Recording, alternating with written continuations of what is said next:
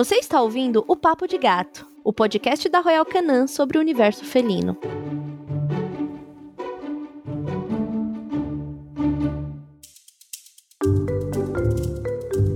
Bom dia, boa tarde ou boa noite para você que acabou de chegar aqui ao nosso primeiro episódio do Papo de Gato. Hoje, 8 de agosto, é o Dia Internacional do Gato e esse dia foi criado para valorizar esse animal fofinho, mas acima de tudo, é um dia para conscientizar a população das necessidades e características dessa espécie para garantirmos o seu bem-estar com os tutores. Esse podcast está sendo lançado num sábado, mas será semanalmente às segundas-feiras que você vai encontrar a gente no feed. Para Royal Canin, esse é um dia muito importante e justamente por isso escolhemos essa data especial e fora do nosso calendário para fazer o lançamento.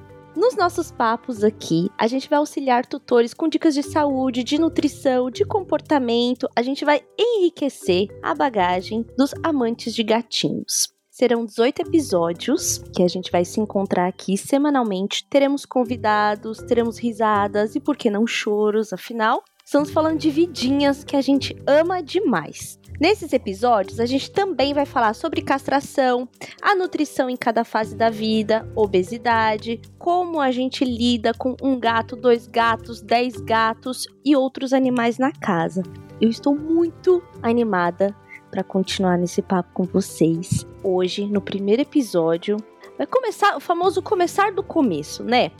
Adotei, encontrei, ganhei um gatinho. E agora? O que, que eu faço? E para conversar comigo, eu tenho duas convidadas. Eu tenho a Susan Yamamoto, que é uma das fundadoras da Adote um Gatinho, e tenho a Priscila Rizelo, que é veterinária, que a Royal Canin disponibilizou essas horas com a gente. Então, muito obrigada, Pri. Susan, muito obrigada por estar aqui. Eu vou, vou fazer aqui um bate-bola com essas queridas para que vocês conheçam. Elas estarão em outros episódios aqui com a gente, então vão se acostumando aí com as histórias e com as vozes. Susan, seja muito bem-vinda. Ah, obrigada, Carol. É muito bom poder estar aqui com vocês para falar do meu assunto preferido, né? Que é gato.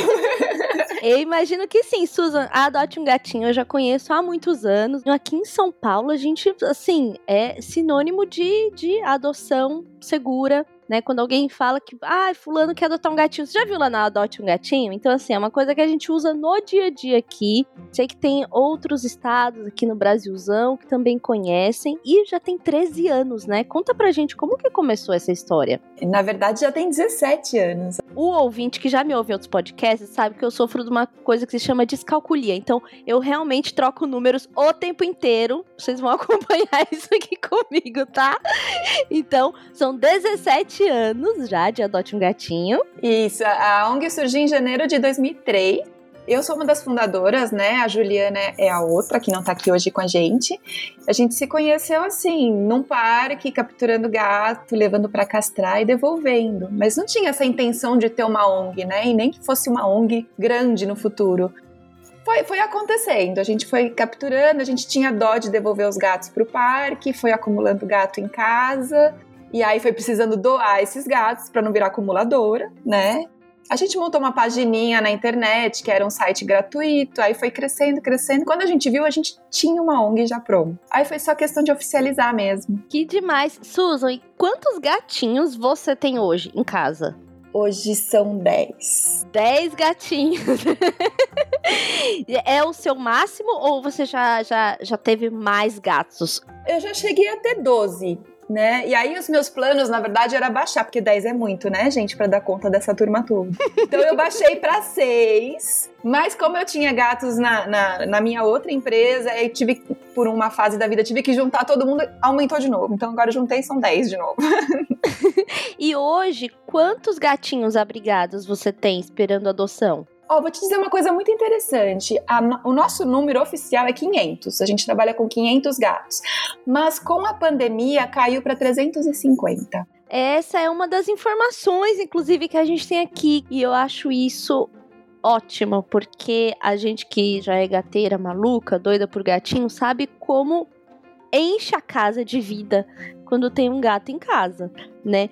Então, o isolamento social, realmente, a gente tá tão fechado em casa, sem, né, sem ter contato mesmo, e os gatinhos fazem toda a diferença, assim, na, na nossa rotina, né? Porque a gente se distrai, a gente tem o toque, toque é uma necessidade humana, né?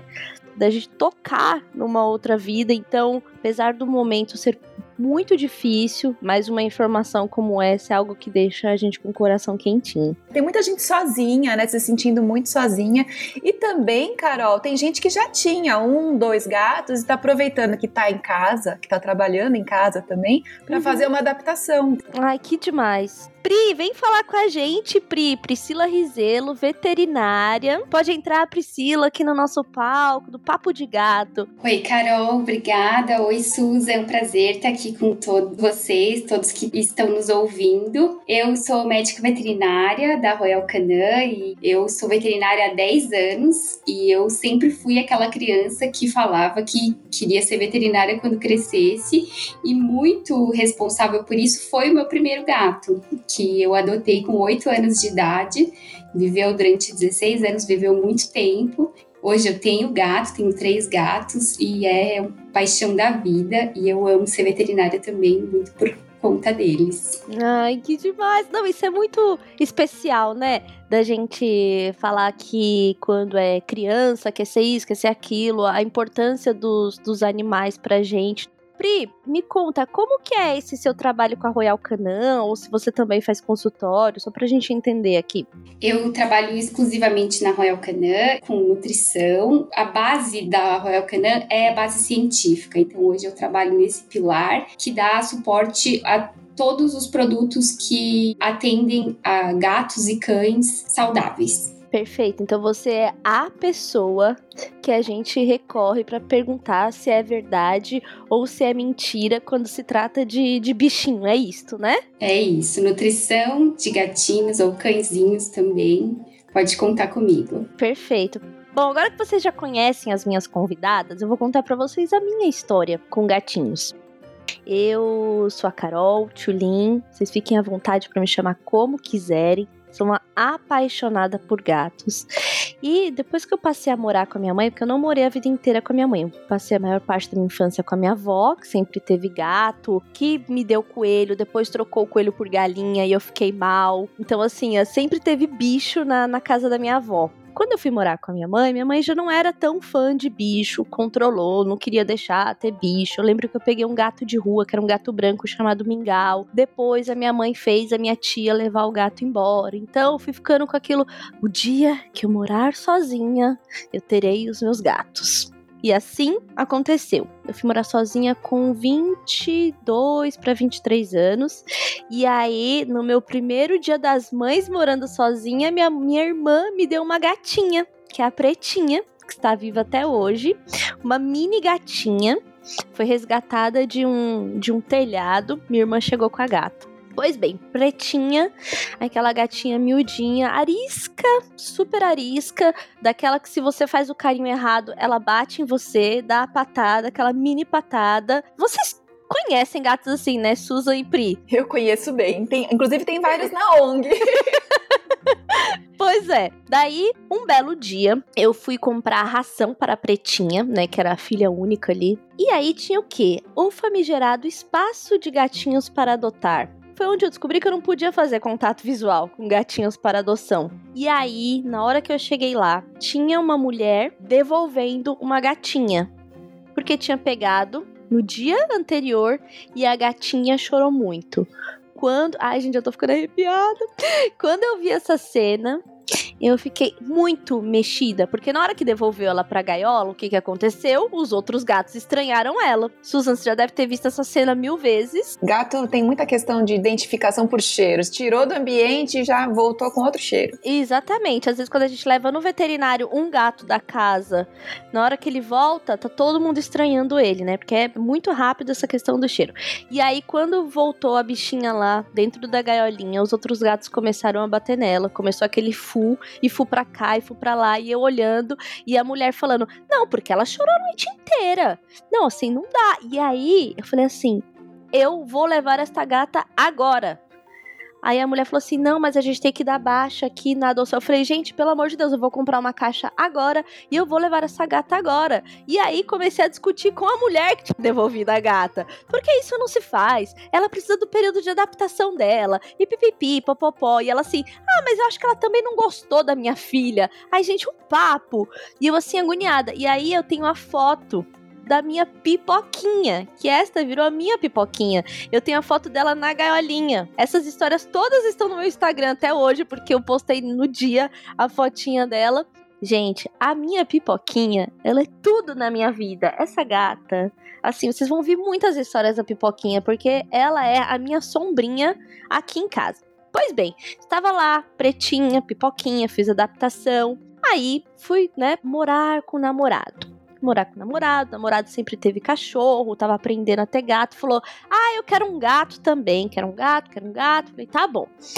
Tinha uma colega minha que trabalhava numa ONG, né? Colaborava numa ONG de gatinhos. A gente foi lá visitar e veio o Mil, que se chamava Fábio, igual meu ex. Ele falou: ah, mesmo nome, ele me escolheu, aquela coisa. A verdade é que o gato escolhe a gente. A gente tem que, né, aceitar que, na verdade, essa relação é conduzida por eles, eles escolhem a gente. Pois bem, Fábio, que escolheu Fábio, veio para casa. Este é o gato mais doce do mundo. É um mil, um gato preto, fofo. E ele era muito bonzinho, ele nunca deu trabalho na adaptação. Estamos lá, no apartamento de 40 metros quadrados, convivendo com três gatos, planejando se mudar. Me aparece meu ex, o Fábio, uma caixa com cinco gatos que ele encontrou na saída da estação de trem voltando do trabalho. Um gatinho morreu na mesma noite, porque estava muito debilitado. E ficaram quatro gatinhos, né? E para separar em 40 metros quadrados esses gatinhos, tentar isolar minimamente para que os outros gatos não tivessem contato, porque não tinha dado vacina, não tinha dado vermífugo, tava cheio de pulga, aquela agonia. E aí leva no veterinário, e aí já começa a anunciar e coisa e tal. Quem quer um gatinho para adoção e os gatinhos crescendo. Pois bem, dois gatinhos foram adotados e sobrou dois outros gatinhos. A irmãzinha, que chorava muito, que só queria ficar encostada na gente. Só comia se a gente ficasse olhando para a cara dela comendo no pote. E o gato doido, eu chamo ele aqui em casa de demoninho. Veja bem, era o demoninho que ainda estava para adoção. Hoje, este gato está aqui. Se chama Bugado, pois ele é vesgo, com seus 7 quilos de ciumeira com qualquer outro bicho que pisa aqui em casa. E a gatinha tímida, chorona, reclamona é a fumaça, porque ela é uma escaminha. Que é aquela toda. É... Como a gente pode falar, Susan, do pelo da escaminha? Manchadinho? Toda manchadinha. É, e aí, como a carinha dela não é não dá para ver claramente como que é a carinha dela, ela era muito rejeitada, porque as pessoas acham um gatinho feio. Eu acho isso um absurdo, mas é verdade. Você sabe que na ONG, as escaminhas. Antes a gente não conseguia doar direito os gatinhos pretos, né? Hoje é mais fácil doar os pretinhos do que as escaminhas. É, então, uma, uma colega minha que também sempre faz lar temporário e tal, tinha me falado sobre isso mesmo. Que as escaminhas são mais difíceis de adotar. E a fumaça foi a gatinha que foi ficando. As pessoas olhavam, mas aí o bugado era mais bonitinho, um olhinho azul e tal. E ela foi ficando, foi ficando. Era uma gatinha muito depressivinha. Inclusive, a veterinária tinha falado: olha, se é uma gatinha que precisa ficar perto de outros gatinhos, ou que sempre tem atenção e tal, não vai. É, deixar que ela seja adotada por alguém que vai mantê-la sozinha, porque o gatinho tem personalidade, né? Tem gatinho que curte ficar sozinho, tem gatinho que é o gatinho que necessita ali high need de atenção. Então, ela era uma, uma dessas. E aí ficaram esses gatos. E hoje moram comigo a minha pipoquinha, o bugado e a fumaça. A pretinha, a minha primeira gatinha, e o Mil moram na casa do pai do meu filho, meu ex, o Fábio. E essa foi uma forma que a gente encontrou, né, de que os gatos ficassem bem. A gente propôs essa mudança porque o bugado era muito danado. A gente vai falar sobre gatinhos muito danados no futuro. Eu trago as histórias dele. Além dos gatinhos aqui em casa, eu tenho o Valentim, que é o meu gatinho humano, meu filho de 5 anos. E eu tenho milhares de histórias de gatos e criança, que também vão ficar para outros episódios, mas guardem esta informação que ela é muito importante. Vamos aqui algumas perguntinhas. Eu queria saber de você, Susan, quando a pessoa quer adotar um gatinho, né? Quais são as exigências, né? Como que é esse processo de adoção? Como vocês fazem lá? Contar um pouco dessa experiência, né? Porque a gente sabe que não é simplesmente pegar um gatinho na rua, isso também acontece, mas é muito importante a gente procurar por ONGs, né? Para que se a gente tira um gatinho da ONG, tem espaço para que outro gatinho seja acolhido. Então, você pode contar um pouco para a gente como que é o passo a passo aí da adoção?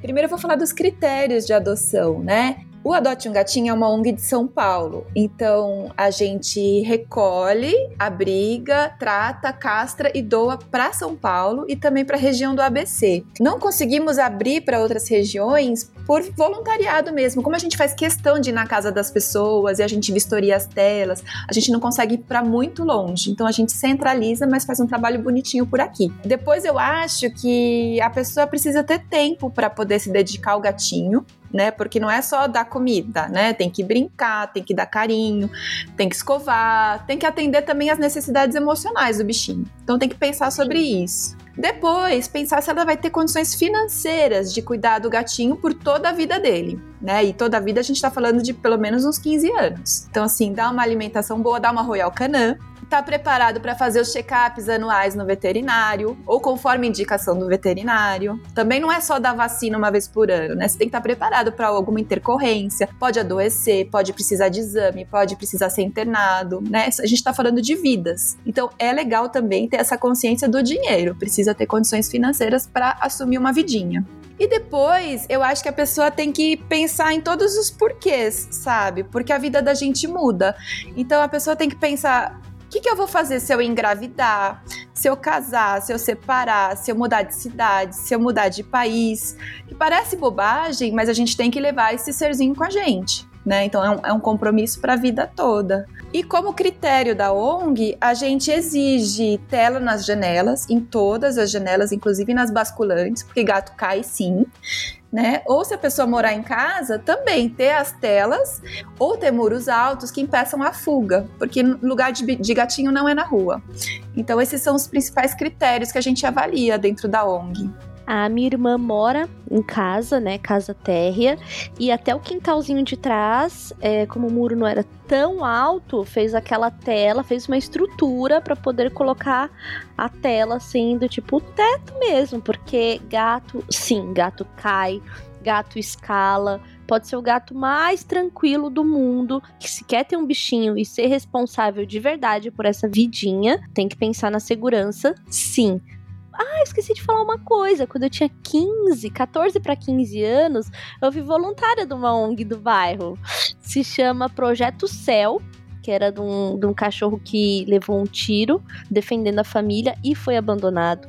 E aí era céu de coronel. Mas assim, gente, o meu emocional não conseguiu permanecer lá, porque a gente vê a maldade humana estampada ali. Então, não adianta você querer propor a melhor alimentação do mundo, horas de carinho, se o seu bichinho está exposto e, Carol, ali na ONG a gente pega muito bichinho maltratado, sabe? Então tem olhinho furado, tem rabinho que estourou com bombinha, porque amarraram bombinha. Você não quer isso pro seu bichinho, com certeza. Então vamos adotar com responsabilidade, né? É isso. E além de todos esses traumas horríveis que a gente citou, o risco de contato com doenças infecciosas é bastante importante e muitas vezes são sinais que demoram algum tempo para aparecer e que vão comprometer a saúde do gatinho ao longo da vida. A gente tem notado um aumento muito grande de gatinhos felve na rua, que é a leucemia felina, né? Exato. Então a gente resgatava cinco no ano, agora, sei lá, são 50. É mesmo? Se você deixa o seu gato sair, além de tudo, ele pode se contaminar.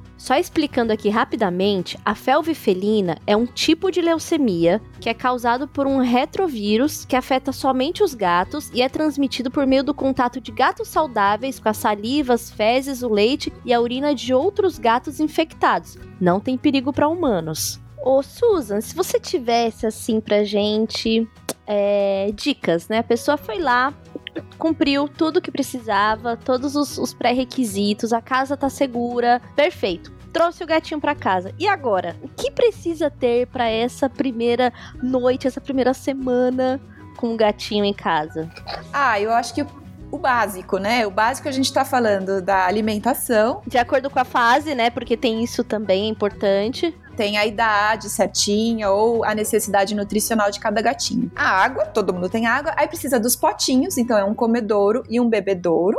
Aí mais para frente ela vai investir no bebedouro elétrico para ter água corrente. É a caixinha de areia, a própria areia e uma pazinha. Isso aí é, o, é o, o, kit básico. Depois ela pode investir numa caminha, porque gato também cai entre nós, eles gostam de dormir com a gente, né? É, com a gente e sofá. Aqui em casa o sofá ele foi gentilmente apelidado de poleiro de gato, porque todos eles ficam na parte de cima, assim. Então, periodicamente eu jogo um tecido ali, que aí eu troco, aí compro outros, porque eles arranham. Então, eu aceitei. Antes deixar ali os gatos felizes do que comprar um monte de coisa que realmente eles não usam. Isso daí eu aprendi por experiência nesses oito anos de, de gato em casa tem uma informação muito interessante aqui, do que a gente estava falando de que é o gato que escolhe a gente, é que 85% dos gatos são adoções não planejadas.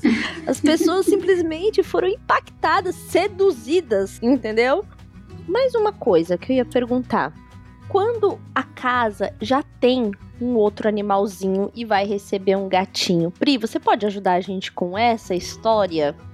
Sim, Carol. Os gatos, eles são animais sociais, mas eles são muito adaptados ao território. Os gatos, eles vivem muito bem sozinhos, mas é sim possível adaptar mais de um gato para conviverem no mesmo território, mas é um processo lento, tudo com o gato ele precisa ser um, um processo de uma adaptação lenta para que seja possível a interação desses animais no mesmo ambiente. Então a gente vai até falar num, num, episódio mais à frente sobre dicas de como adaptar os gatinhos no mesmo ambiente, no mesmo território. Precisam se sentir seguros, se sentir confortáveis. Os recursos que a Susan citou de comedouro, bebedouro, arranhadores, as caminhas, os locais elevados, eles precisam estar em número suficiente para o número de gatos para que os gatos consigam conviver harmoniosamente no mesmo ambiente. Perfeito. Teve aqui algum, algumas informações super importantes que a Royal Canin trouxe pra gente sobre essas primeiras semanas do gatinho, né? Você nunca deve adotar um filhote com menos de 8 semanas, e alguns criadores e abrigos pedem para mantê-los com a mamãe gato, né, e os companheiros de ninhada até 12 semanas. Susan, imagino que você acaba resgatando às vezes gatinhos muito menores do que isso, né? Às vezes chega recém-nascido, né, que a gente tem que criar na mamadeira. Oh, meu Deus do céu. Como a gente só doa castrado, é meio que uma idade uhum. mínima também. A gente espera ter o peso e a idade para poder castrar, né, de uhum. acordo com as orientações da veterinária da, da, da ONG mesmo. Então é, é, bate com essa informação sim. Porque também, se você, se você doa um gatinho muito pequenininho, tudo bem que a gente às vezes pega muitos órfãos, mas dá dó de separar da mãe muito cedo também, né? Então, a pipoquinha que ela foi levado por aquela pessoa horrível que a devolveu no dia seguinte, ela ainda mamava. Ela ainda era uma gatinha que mamava. Ai, gente, eu penso na história da pipoquinha, eu já fico aqui querendo abraçar minha pipoquinha. Eu não deixei ela entrar aqui no, no meu estúdio hoje, porque senão ela ia ficar com o focinho ronronando em cima do microfone. Quando a gente fizer um episódio de ASMR de gatos, aí a pipoquinha vai entrar aqui. Sobre isso que a gente estava falando, da importância de falar sobre adaptar a casa, tem uma informação aqui que 76% dos tutores não fazem nenhuma ação ou mudança em suas casas para receber o pet. Então, realmente, se a pessoa né, tá trazendo uma vidinha e não tá adaptando, é mais difícil mesmo a adaptação. É mais difícil de que tipo, o gatinho se sinta confortável e acolhido naquele ambiente, né?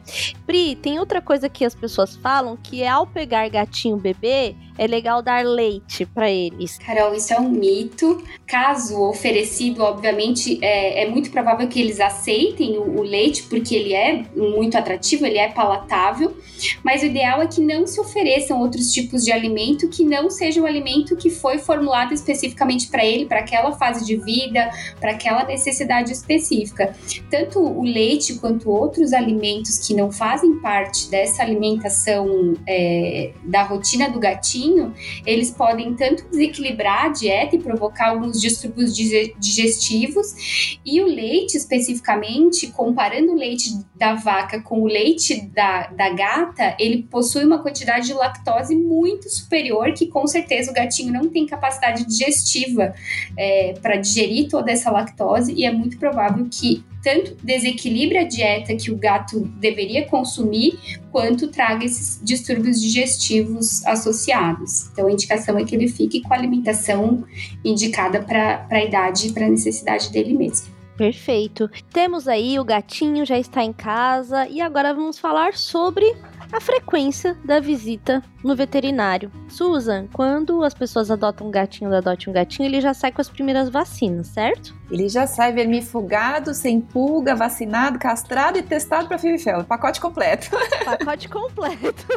Pri, fala pra gente então o que, que é legal assim, né? Depois que o gatinho chegou ali, é, se ele tiver a sorte de ter passado pela Adote um Gatinho, ele já tá completão. Mas e se, né, não, não veio da Adote um Gatinho? Ele tem que tomar essas primeiras vacinas, a castração e como, como é a rotina do veterinário. Caso não seja um gatinho que venha da, da Adote um Gatinho com todo esse suporte veterinário por trás, é importante sempre que o filhote é, vá a uma visita é, ao médico veterinário logo após a chegada dele em casa com o tutor, porque dependendo de onde esse gatinho veio, muitas vezes o novo tutor ele pode não ter nenhuma informação da saúde desse gatinho, do estado de saúde. Então essa primeira visita é muito importante tanto para o tutor conhecer um pouco sobre o estado de saúde do gatinho, para conhecer também um, um, pouco de como o tutor pode cuidar dele durante toda a vida.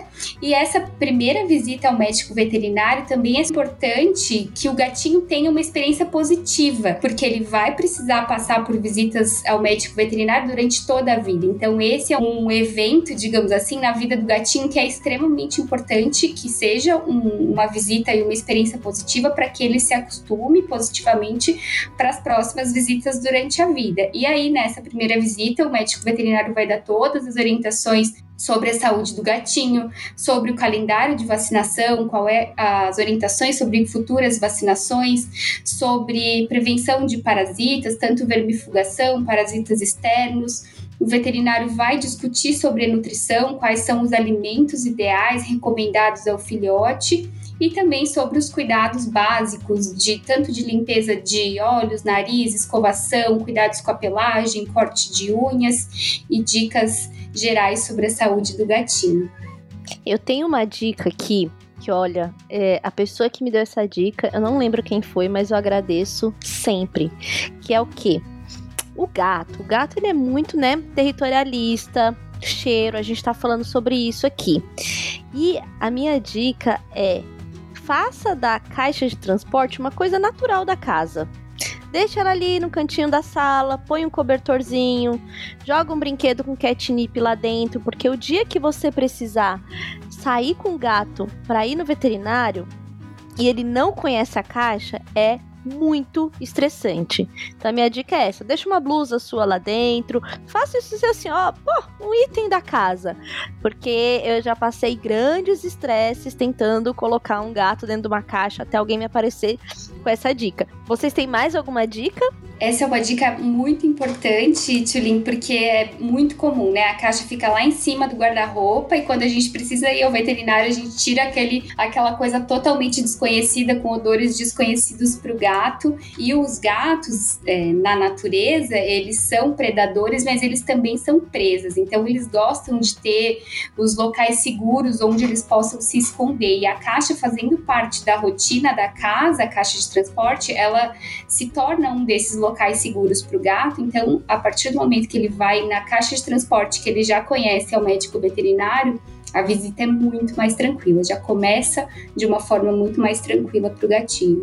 Eu tenho uma outra dica também aí para os tutores de gatinhos de primeira viagem, que é liste tudo que você quer perguntar pro veterinário, porque na hora você fica nervosa, aí você não sabe se segura o gato, se o gato vai arranhar, o que, que tá acontecendo, aquela agonia, e você simplesmente esquece. Então, isso também aprendi a duras penas. Se você já passou um tempo com o gato, também é importante levar anotado qual foi a rotininha. Olha, eu ponho comida tal hora, ele faz, eu já percebi que ele faz o cocô tal hora, ah, ele gosta de brincar com não sei o quê, porque isso é importante também, né, Pri, pra ajudar ali na, na avaliação do, do, do gatinho. Susan, eu imagino que isso também é importante quando a pessoa conta a rotina dela na casa dela para que vocês consigam ali é, alinhar com um gatinho que tenha esse ritmo também, né? Na ONG a gente tenta, né? A gente tenta fazer o match, a gente fala, né? Uhum. Pegar o perfil da personalidade da pessoa com o do gato e que isso dê certo. Então, se ela tá escolhendo um gato, a gente tenta indicar um gato que caiba na rotina dela. Tem aquelas pessoas, né, Carol, que preferem adotar como se fosse um catálogo, né? Que tá escolhendo pela beleza. É, eu, não, eu não entendo isso porque para mim todos os gatos são lindos, mas existem umas preferências e não é o que eu recomendo. Eu recomendo mesmo você tentar escolher um bichinho que caiba na tua rotina, né, na tua família, no seu estilo de vida. É, tem é, uma curiosidade, estudos que é, hoje falam que os gatos eles têm sim personalidades, né? E quando a adoção ocorre, é, tanto gato quanto tutor com personalidades muito parecidas parecidas, essa adaptação é muito mais tranquila, é, é muito mais leve, tanto para o gato quanto para o tutor, que é esse match perfeito que a Susan citou. Tem outra coisa também que funcionou muito para gatos e para bebês aqui em casa, que é conversar com o gato. Porque o tom de voz o gato compreende. Então, assim, eu realmente converso. Eu falo: olha, a gente tá indo no veterinário, se assim, assim, assim, porque eu percebi não sei o que, não sei o que, não sei o que. Eu dou bronca aqui em casa. Quando eu dou bronca, eles percebem que eles estão tomando bronca. Então, acho que ter esse contato, ter esse diálogo aí com o gato também facilita quando a gente vai levar no veterinário, né? Eles podem não é, falar a nossa língua, mas eles se comunicam com a gente. Então, falar, né, com amor, com carinho, põe a mãozinha ali, fica perto, conta que tá pertinho e tal. Você sabe que quando eu vou entregar um gatinho para adoção, eu vou conversando com ele? Olha, vai ser legal, você vai ser feliz, essa família é isso e aquilo aqui. Aí eu chego na casa da pessoa e falo: "Lembra do que a gente conversou?"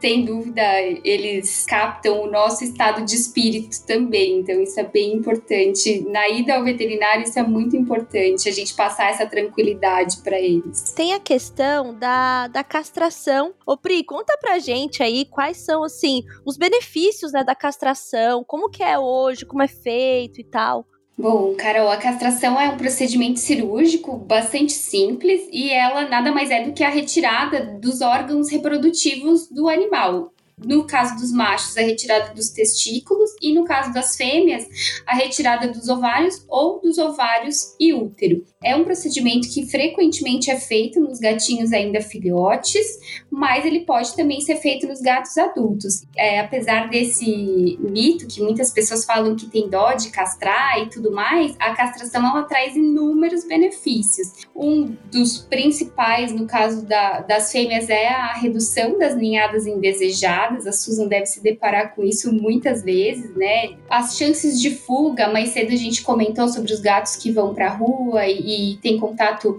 com outros gatos, brigas, doenças infecciosas, o risco de atropelamentos. No caso das fêmeas, também elimina os sinais de cio, o menor risco de tumores nas glândulas mamárias e de infecções uterinas. Eu já ouvi que até a urina ela fica com um cheiro menos forte, né? Acredito que seja por questão disso da menor incidência de marcação de território desses bichos que são tão territorialistas. Eu nem imagino a minha vida com gato sem castrar aqui em casa, porque castrado já, já é um caos, né? O caos bom, tá, gente? Uma vez na veterinária, eu vi um quadro que mostrava para cada gato não castrado assim, o quantos gatinhos saíam dali e era um número assim absurdo. Por exemplo, um gato não castrado gera oito ninhadas, é, oito na mesma ninhada, digamos assim.